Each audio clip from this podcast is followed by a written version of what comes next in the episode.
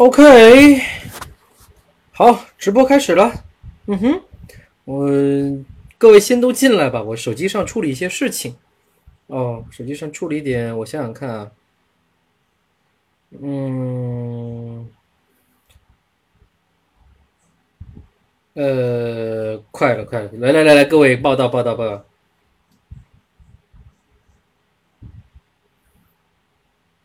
嗯哼哼哼哼哼。齐步走，预测预测一下小卡去哪里？各位应该今天对众多的呃签约已经觉得说眼花缭乱，所以我们今天的呃直播的主题是大洗牌，对不对？大洗牌，整个 NBA 已经乱掉了。呃，在直播期间呢，呃几点？有人问几点开？已经开，已经开，对。直播期间呢，有个小隐患，呃，今天有个小隐患，可能会我我会临时，对吧？我我会我会临时临时出去一趟，所以看看今天直播能不能顺利进行下去吧。哦，好吧，今天直播不能顺利进行下去。天哪，临时出现了工作，临时出现了工作，天哪，嗯。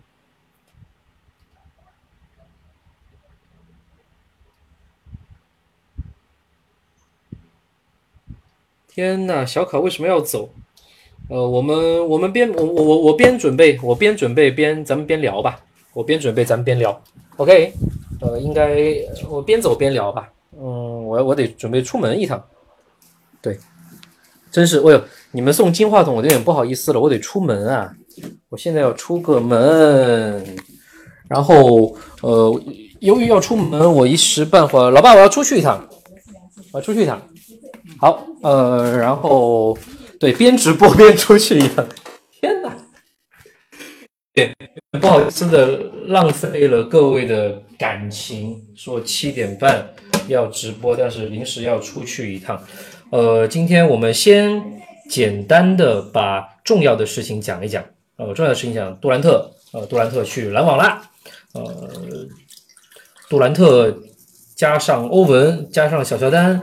组成了其实是二巨头了，我觉得小乔小乔丹现在不算巨头，只是个二巨头，加上呃目前来看比较不错，甚至说是真的比较有可的一些角色球员。咱今天来了，是杜兰特跟欧文降薪之后来的，然后呢，呃还有我们在篮网中间以像呃贾里特阿伦呃这些很好的角色球员都各有特点，我洗把脸，嗯。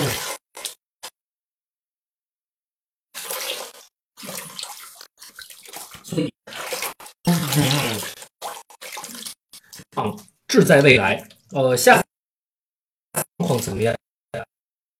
很多人在网上也讨论杜兰特的伤到底到了什么程度。呃，比如说，呃，杜兰特现在是可以走路的，受过同样跟腱断裂伤的科比，还有。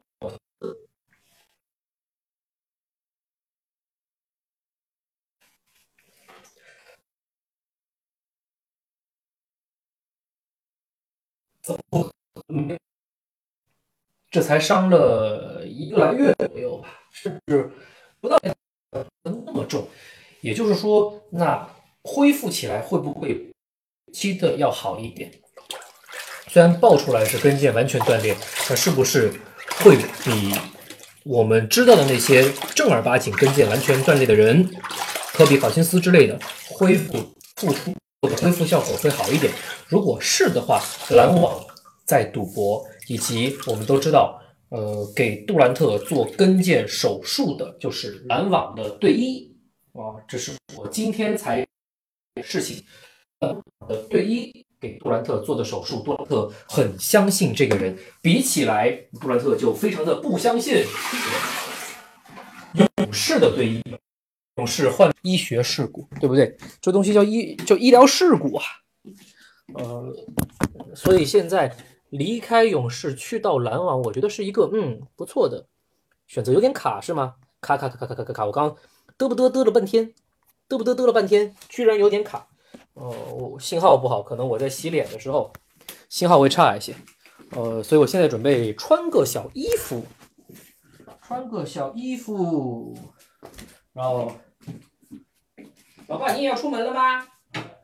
拜拜。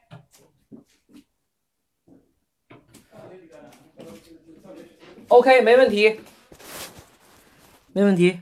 声音刚刚有点小，穿个小衣服。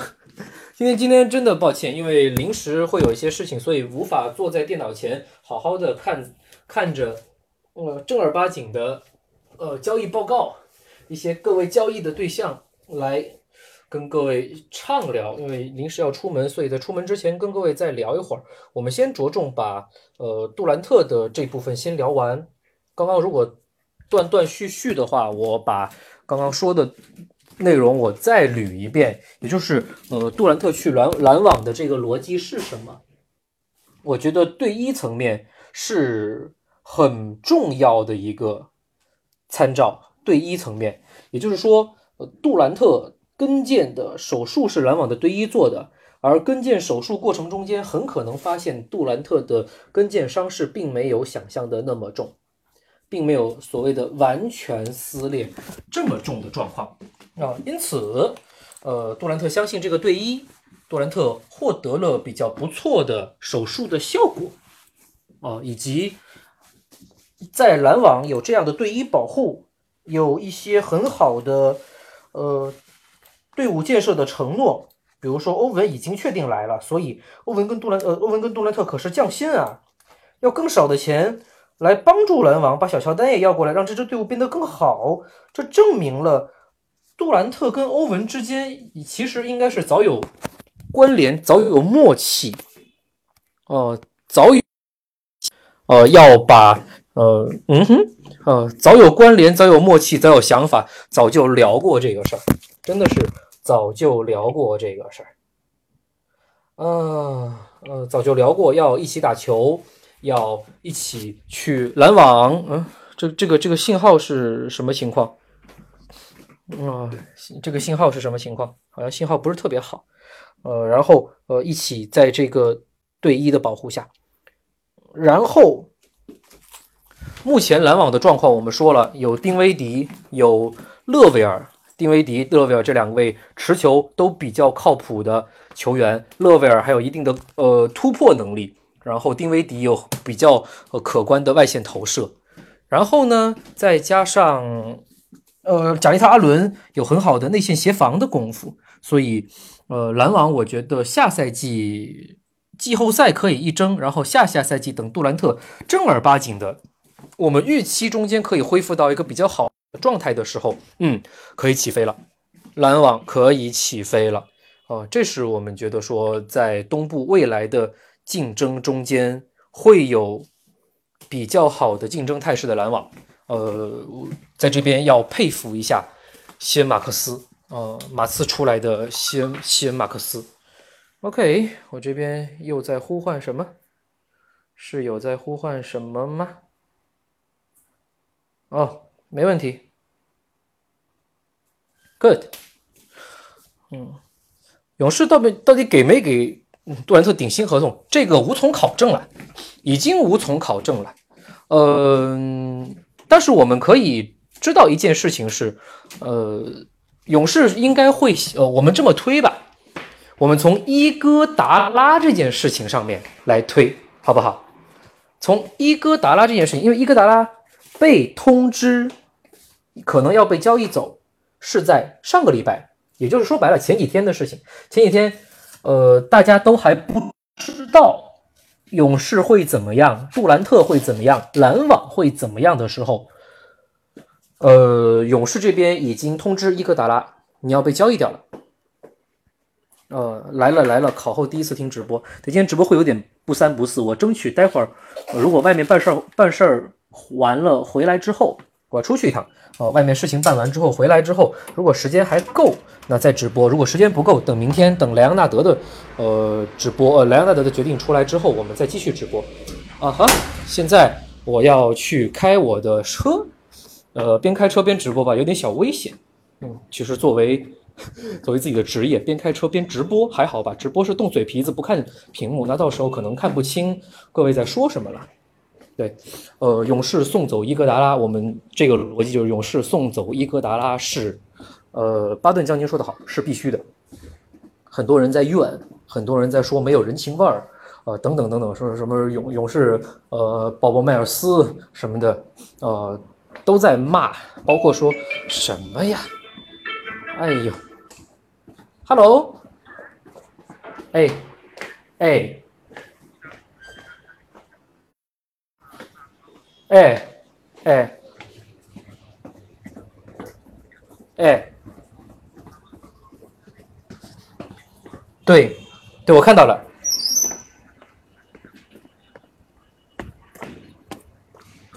对对对，哎，可以，可以，可以，可以，可以，我想想办法。好的，好的，我知道了。我知道了，好，好，好。对，对，对，对，对，我知道。微博上面应该是可以推的，微信可能比较难，微博上面应该是可以推的。好，好，好，没问题，没问题。好的，好的，好的。嗯，好好好，嗯，好好好，拜拜。嗯，对，对，我们继续啊，我们继续来聊这个事情，就是呃，从前几天，我们不说上周吧，因为新闻爆出来是上周嘛，我们就说前几天。呃，开车的时候自己想说啥就说啥，注意道路安全。是的，是的。呃，前几天没有到一周这么远，前几天就确定伊格达拉你要你要走了，所以伊格达拉会呃对管理层会有一些哎跟管理层的一些好像抱怨啊或者什么样的一个状态，发了一些报道，对吧？报道上爆出来了，当时就会觉得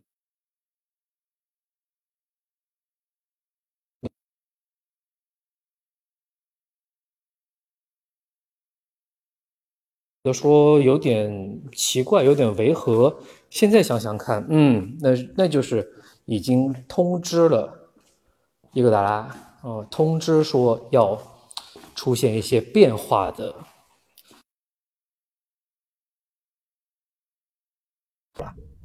肯定是不够了。呃，我我会觉得说顶薪续了，呃，顶薪续了克雷之后。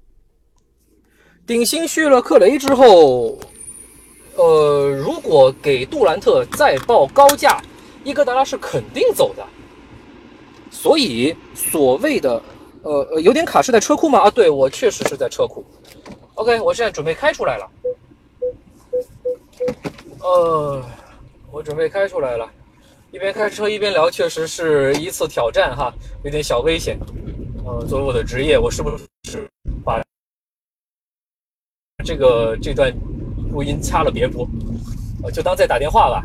呃，所以我们说勇士肯定是给过杜兰特很高的钱的。至于到不到顶薪，还是说不到顶薪想压一下价，这个我不知道。因为杜兰特实际的状况是他在篮网这边也被压了价，或者说愿意为篮网去降薪，这个大家都是已经知道的事实。为了让小乔丹的签约能够达成，那也就意味着钱。可能勇士肯定也是给了的，给没给顶薪不说，肯定是给了的，肯定是在商量的时候说，哎，我们愿意给你这些钱，五年或者几年之类的，愿意给钱，因为伊戈达拉肯定是要走了，我们把空间腾出来，而且这很可能意味着追梦格林很可能也是要走的，哦，所以因为你给杜兰特那么多钱，汤神呢早就爆出来顶薪续约，勇士肯定是没钱了。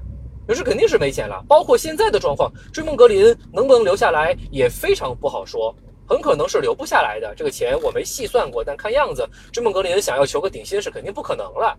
哦，已经有库里有汤神的顶薪，再加上拉塞尔也算是个小顶薪，虽然年限不够，但算是个小顶薪，不可能还有第四份顶薪出现吧？最后追梦格林的年限很够了，哦，要顶薪肯定是要不回来的，到时候明年这个时候跟追梦怎么谈呢？对吧？呃，所以呃，有些人说啊，杜兰特肯定受不了追梦了，什么？人家下赛季又不打，哪来的受得了？受不了追梦啊？所以就不用呃这么哇哦哇哦，嘿，beautiful girl，嘿，呃，别别别别别，路上啊，走神了啊！哈哈哈哈哈哈呃，对，就呃，所以我觉得说，呃，不不可能存，不会存在说啊，杜兰特受不了追梦格林什么什么的，呃，杜兰特有自己的想法，或者说杜兰特要是真的不能受，受不了，那跟队医有关，这个事儿跟莱昂纳德那个事儿其实是有些像的，其实是有些像的。呃，不过呢，杜兰特跟不或者说勇士跟篮网吧，杜兰特跟勇士，包括跟篮网跟拉塞尔之间，最终。做出的决定，最终这个所谓的签约的方式，是变成了签换，先签后换。我可以把我是我是不是可以把它理解为各位？呃，我现在看不见各位的留言哈，我在专心开车。我是不是可把可以把它理解为双方都是先签后换，都是跟母队签约，然后互相进行了个交换，中间的价格差我们先不算，我也算不太懂这些事情。哦，但是呢，中间是存在一些价格差，也补了一些球员嘛。呃，应该是，哎，篮网这边给勇士给了勇士一些谁吧？好像是给了勇士一些谁吧？我还没有去细考究。哦，记得今天看新闻的时候，貌似说是给了些谁。呃，然后，呃，其实是个切换过程。对勇士而言，至少说来了一个拉塞尔，不是白白损失了杜兰特。这个比起来，我觉得说很不错啦。杜兰特应该是铁了心要走的，铁了心要走。勇士队医不值得信任，医疗团队不值得信任，篮网的队医很值得信任。他他这就是为自己主刀的医生，包括自己在雷霆当年受的伤，也是这个医生主的刀，恢复的不错，对吧？到了一个更高的巅峰了。哦，所以呢，我个人觉得说没什么大问题。哦，杜兰特肯定是要走的，这比当时杜兰特白白去了勇士，雷霆什么都没留，已经是很不错的一个结果了。至少说勇士现在来了个集战力，来了个拉塞尔。哦，不是什么都丢掉了，下赛季有拉塞尔，有库里，有追梦格林。哦，其他的一些像鲁尼啊、考辛斯啊，咱们还不知道他们的接下来的去向在哪。这但至少说。呃，两大后场加上追梦格林，拉塞尔是习惯很喜欢打挡拆的人啊。追梦跟可以跟追梦打挡拆，然后呢，拉塞尔跟库里之间，由于因为库有引力，拉塞尔呃受到的一些挑战可能会少一点，可能会少一点。库里会承担更重要的一些进攻任务，那拉塞尔呃遭到的挑战会更小，比在篮网的时候，尤其是季后赛的时候，可能要更小一点。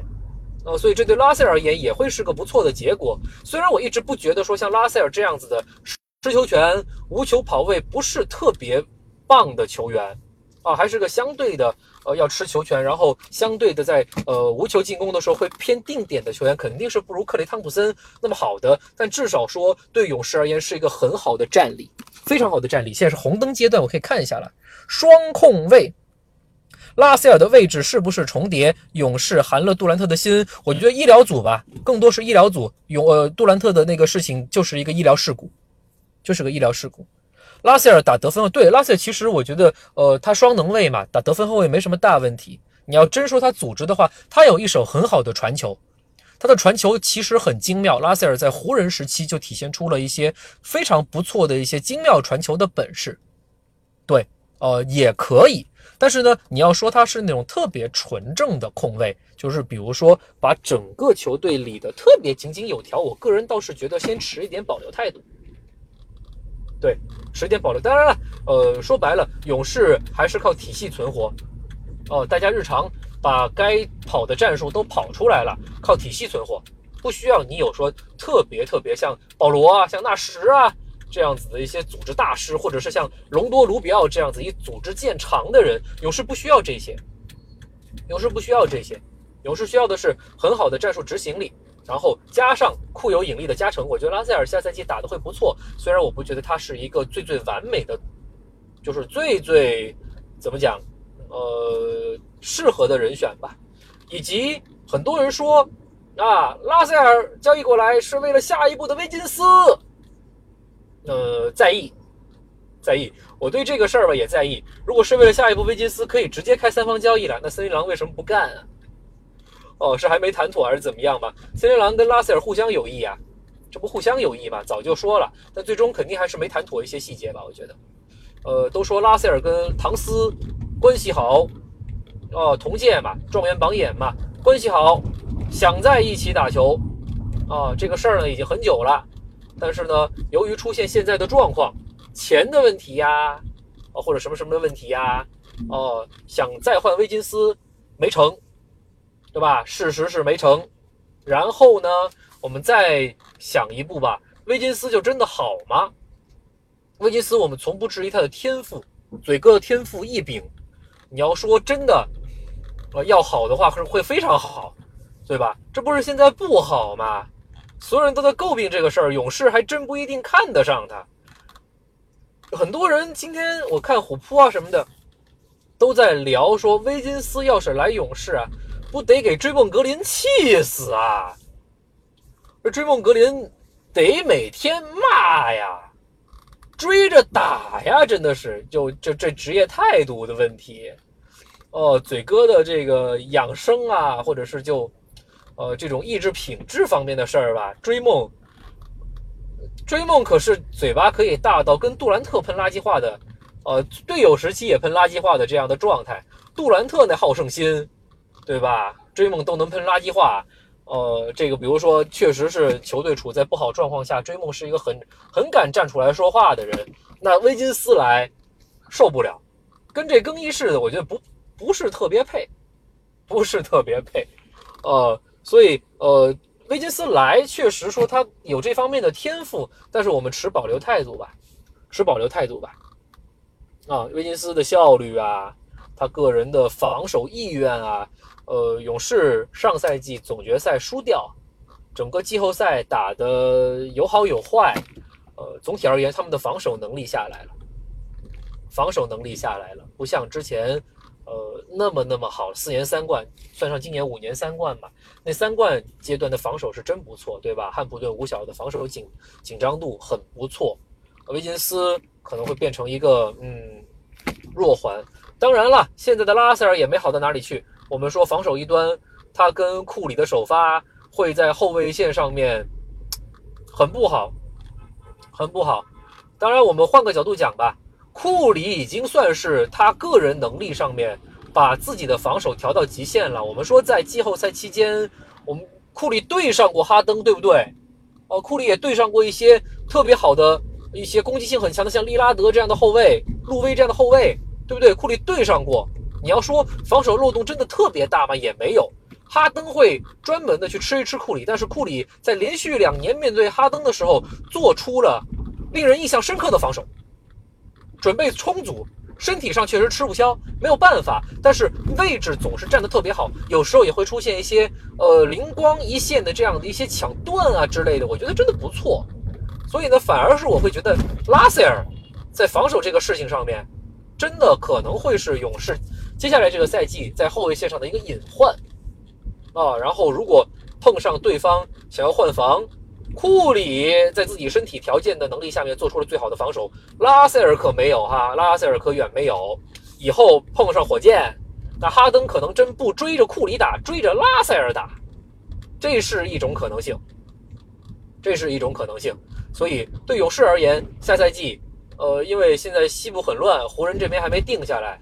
呃，还湖人这边离定下来还远着呢，所以这个事儿，哦，我觉得说勇士下赛季目标还是老老实实先进季后赛，先进季后赛，打到第几轮都无所谓，打到第几轮都无所谓，因为你现在现在的勇士是一支有点小新的勇士啊，没有克雷汤普森，只有库追挡拆，两个人可能相对的说我们熟悉一些，其他的一些。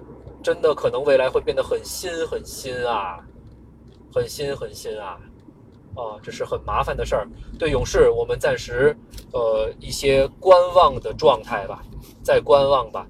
今天其他的交易我们简单聊一聊，因为我现在没有大手上没有名单，虎扑理了一份很好的名单。呃，我想我想如果今天没有机会，明天等自己真的能安静下来的话，手上没有一些杂事儿烦事儿的话，安静下来，好好的。把那个名单拿出来列一列。首先，肯巴沃克去呃凯尔特人，好事儿，好事儿。我虽然防守一端还是会有问题，呃，尤其是未来呃嗯，凯尔特人的对手抓着肯巴沃克身高的这个劣势，呃，去做无限换防，肯巴沃克会很很困难。然后呢，霍福德也走了，呃，贝恩斯也走了，贝恩斯去哪儿了？我一时一时半会想不到。霍福德肯定我们知道他下家在七六人，呃，凯尔特人还没有引进好的内线，呃，凯尔特人会把目光瞄在考辛斯之类的身上吗？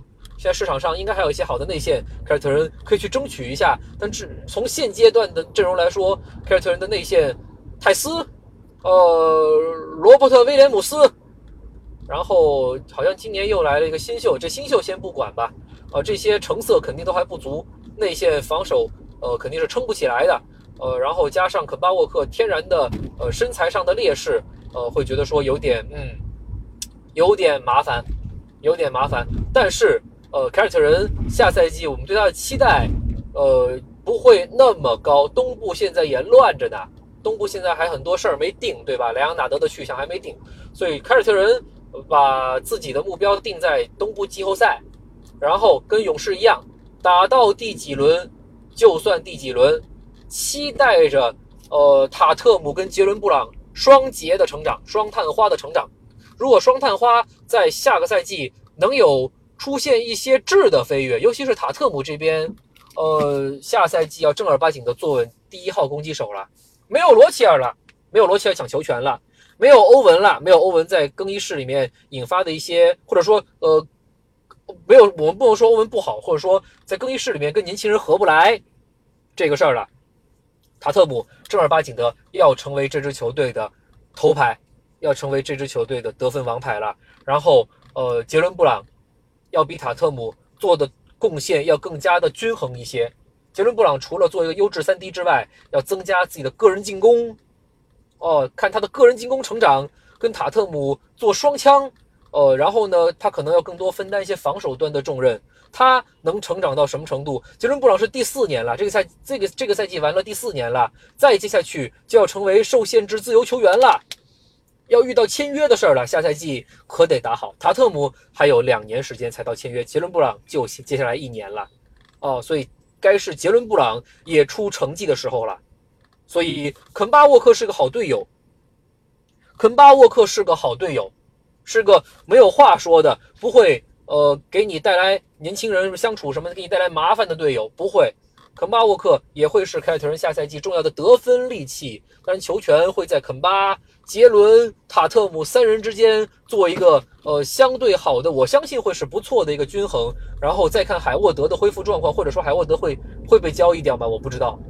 哦，凯尔特人目前把自己定位季后赛能进，打到哪是哪儿，大概是这样子了。但肯巴这笔签约肯定是没有问题的，让凯尔特人在东部的算是上流球队。我们现在不能说东部顶级球队，凯尔特人在东部上流球队依然。保持着一定的竞争力。OK，然后我们再说一个吉米巴特勒的呃情况。吉米巴特勒说是要去热火，然后乱七八糟的交易取消。我不清楚这是帕特莱利的惯用伎俩，还是真的是出了什么大问题？哦，因为今天的报道在吉米巴特勒这挂的时候，是独行侠掺和进来，说要参与到这个三方交易里面。哦，所谓要做一个呃。给热火嘛做一些薪金上的平衡，先爆出来说德拉季奇要来独行侠，我那时候一兴奋，哎呦喂，斯洛文尼亚国家队，这简直了！再加上波尔津吉斯，那是一欧洲冠军球队呀，没有波尔津吉斯啊，那个东契奇跟德拉季奇啊，师徒二人，不能说师徒二人，或者说呃兄弟二人吧，啊，这一起拿了欧洲冠军。再加上波尔津吉斯那是欧洲冠军球队啊，来打 NBA 那受不了啊，对吧？可厉害了。然后说爆出来说辟谣了，德拉季奇没去，太贵，独行侠嫌太贵，要了奥利尼克，哦，要要还要了是约什理查德森还是谁来着？奥利。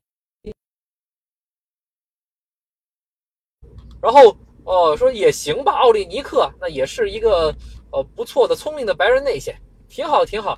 啊，德里克琼斯能飞，呃，作为一个那个的锋线上的补充，挺好挺好。然后又说不交易了，不交易，帕特莱利不给你德里克琼斯，这是什么鬼呀？这是什么鬼？看不懂啊，真的一点都看不懂。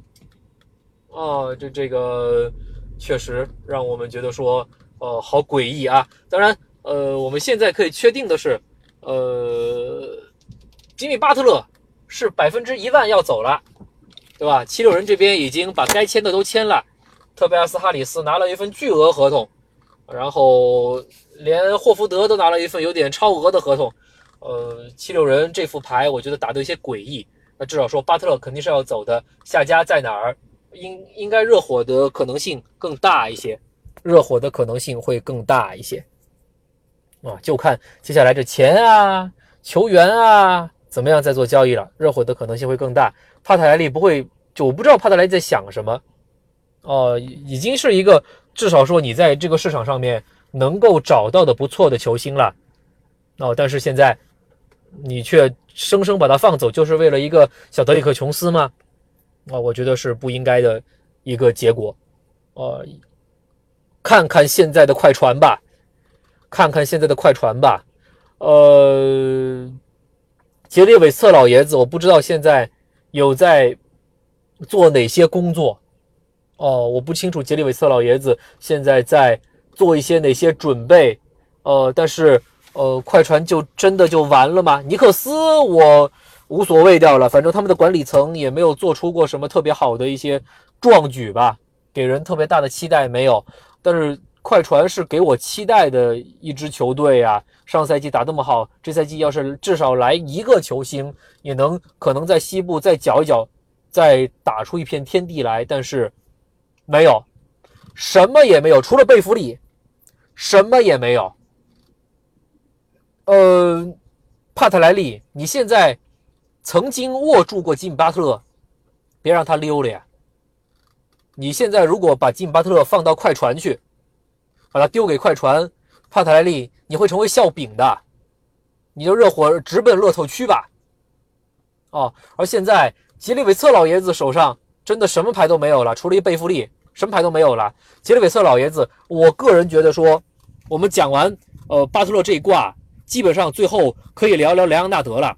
莱昂纳德可能在这几天之内吧，不会太久的。这几天之内会有一个结果。目前快船我认为基本退出了竞争的范畴。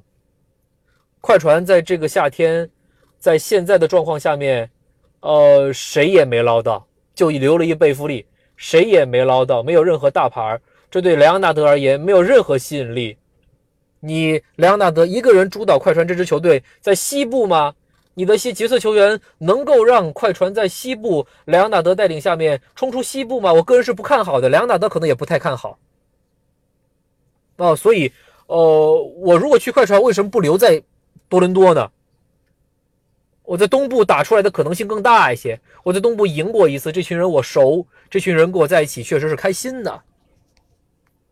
对吧？那剩下的问题说白了，多伦多跟湖人、猛龙跟湖人之间二选一，现在只有这样的结果了。而目前的状况呢，跟猛龙有关的消息一点都没有，跟猛龙有关的消息真的是一点都没有。呃，猛龙的管理层，我不知道他们有没有在做一些。呃，幕后的工作在联络，但是目前出来的消息全部是啊，莱昂纳德在莱昂纳德或者他团队他舅舅在跟湖人做一些交流啊，跟珍妮巴斯做交流，跟魔术师约翰逊做交流，爆出来消息都是这些。呃，当然我们在这个时候两说，当然有一说肯定是说，嗯，呃，消息越多死的越快，对吧？要要在。呃，要在台面底下谈，才才才是见真章的事儿，对吧？这是一种说法。当然，还有第二种说法是，这个吧这个就是正儿八经的人家在进行的事儿了。哦，人家在进行的事儿了。呃，莱昂纳德会去湖人吧？至少现在跟湖人聊的不错，聊的不错，啊。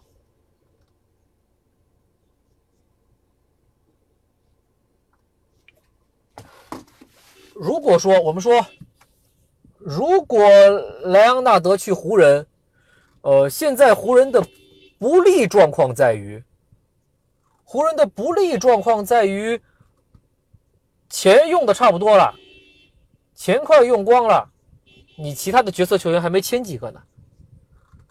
呃，以湖人的思路呢，呃，接下来的状态肯定是冲着三巨头去了。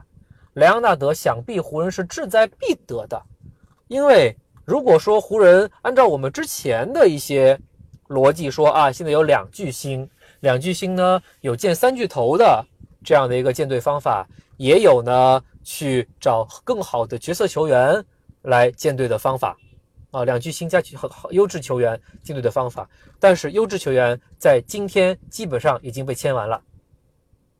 优质球员在今天已经被签完了，我觉得啊，好的优质球员，呃，好的呃角色球员都已经被签掉了。啊，你比如说布鲁克洛佩斯、布鲁克洛佩兹，谁谁谁，对吧？一些像贝弗利，谁谁谁，哦，阿里扎，谁谁谁，我们都都在想的，对吧？哦，这些人都被签掉了，湖人只可能奔着三巨头再加上底薪球员这个方向去了。而现在市面上剩下的巨头，金巴特、莱昂纳德差不多了，没有别人了。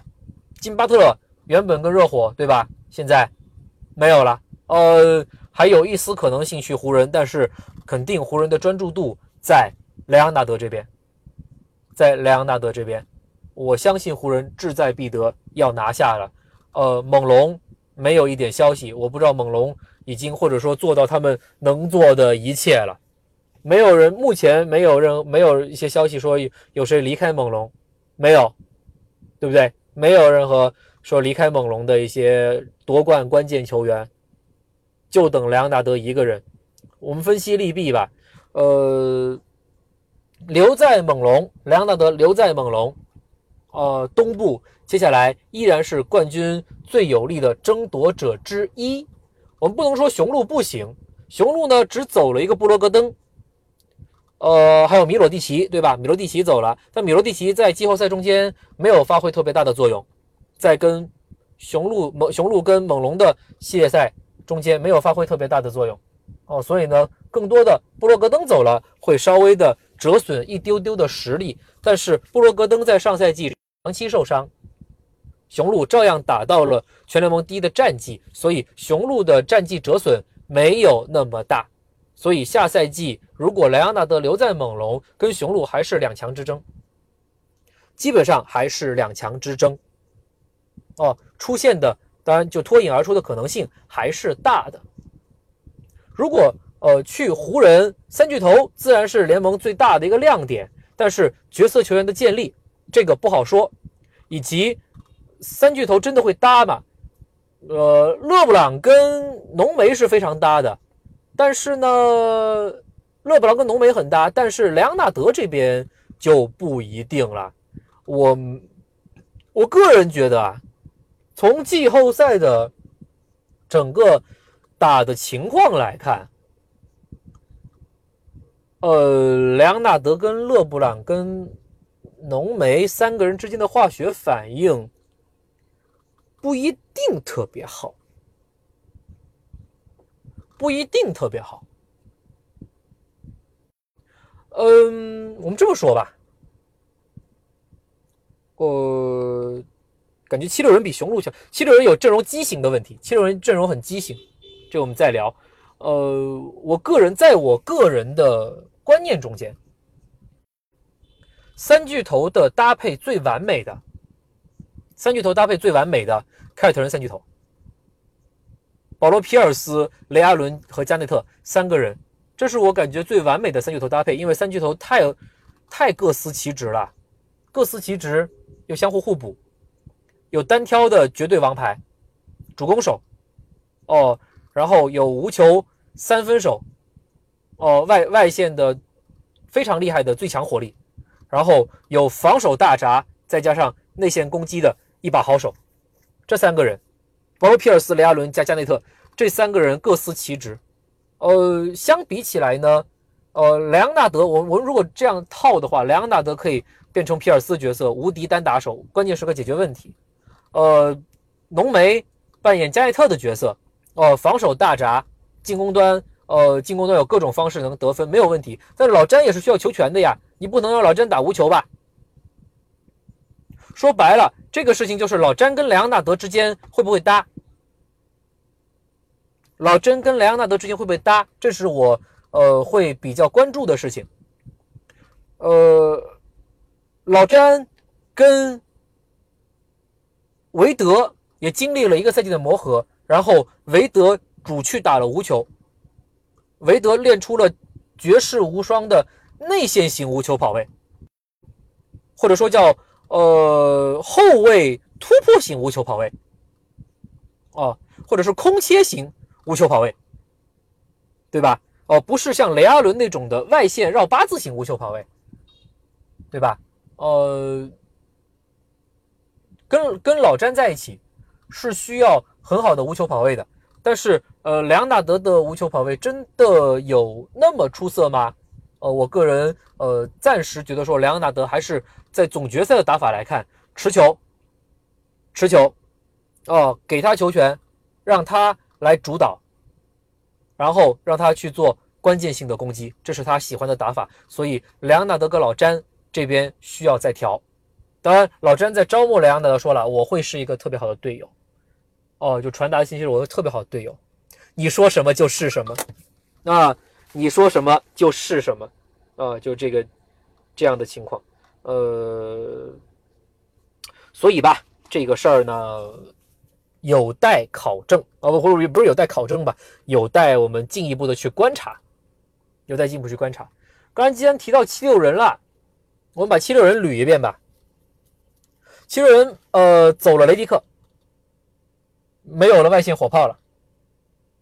我觉得这个其实很伤七六人的进攻。布雷特·布朗教练调教的进攻体系，其实很大程度上面是靠雷迪克跟大帝两个人，一个内线绝对的吸引牵制的一个火力，一个点一个轴，呃，然后呢，呃，一个外线，呃，一绝对吸引人的无球跑位，超级投手。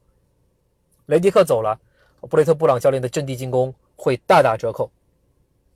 然后，呃，托比亚斯·哈里斯拿了一个比较大的合同，拿了一个有点超值的合同。我个人觉得说，特别斯·哈里斯，我们说他是简版甜瓜，穷人版甜瓜，但是他的水准呢，中产偏上，中产肯定有点侮辱他，中产偏上，让他拿一个大概是。呃，三千万左右的合同，我觉得是合适的。但现在哈里斯合同快小四千万了。喂，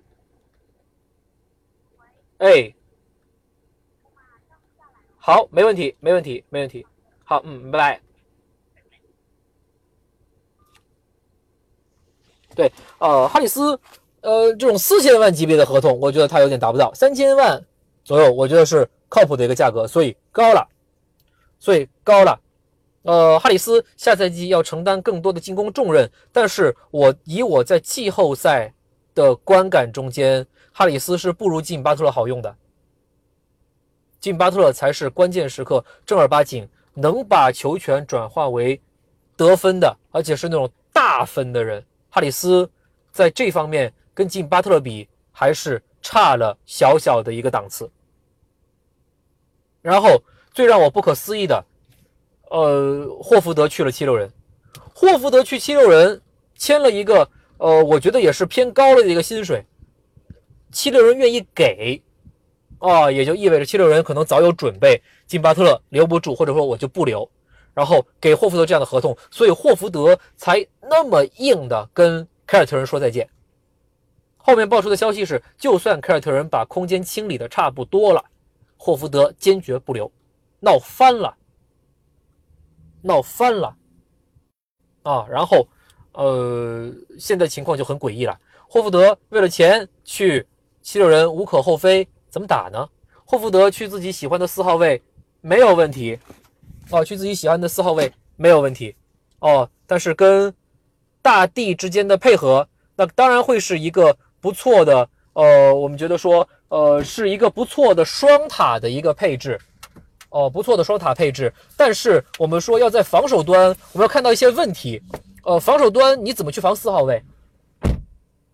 霍福德当然适应他的呃四号位的进攻，他都在外线，他能在上线性感发牌，呃，他能在呃，外线做轴没有问题，防守端会是一个问题。防守端现在四号位流行小，那霍福德跟大地之间两个人都防不了特别小的四号位，特别是哈里斯会是个好的人选。但是霍福德跟大地之间的这样的一个呃组合呢，对字母哥会是一个很有效的打击。这个所以也两说，遇上遇上雄鹿可能会有天克，可能很克。但是呢，遇上其他的一些球队，打小打快的球队，七六人是应付不了的，哦，这是一个比较麻烦的事情。七六人应付不了大阵容下的一个小快灵的球队，以及最终我们要说到的最关键的问题，本西蒙斯怎么办？现在七六人这边能够在上线性感发牌的人有霍福德、大帝、本西蒙斯三个人，而这中间。本西蒙斯是最没用的一个。本西蒙斯除了上线性感发牌之外，没有别的本事。他没有无球跑位，他最多有一手小小的空切。然后，哦，他没有外线投篮，这是我们最诟病的地方。他没有外线投篮，你让霍福德怎么办？霍福德一个人在上线发牌，然后本西蒙斯在内线要位。哦，双塔阵容，原来塔是本本。西蒙斯不是大帝，那你让大帝怎么办？大帝继续去外线拉开空间吗？不可能吧！这是我认为今年签约中间最诡异的一笔。OK，呃，本西蒙斯有个中投也行，对啊，他连中投都没有啊，所以期待他这个夏天能狠狠的打我们的脸。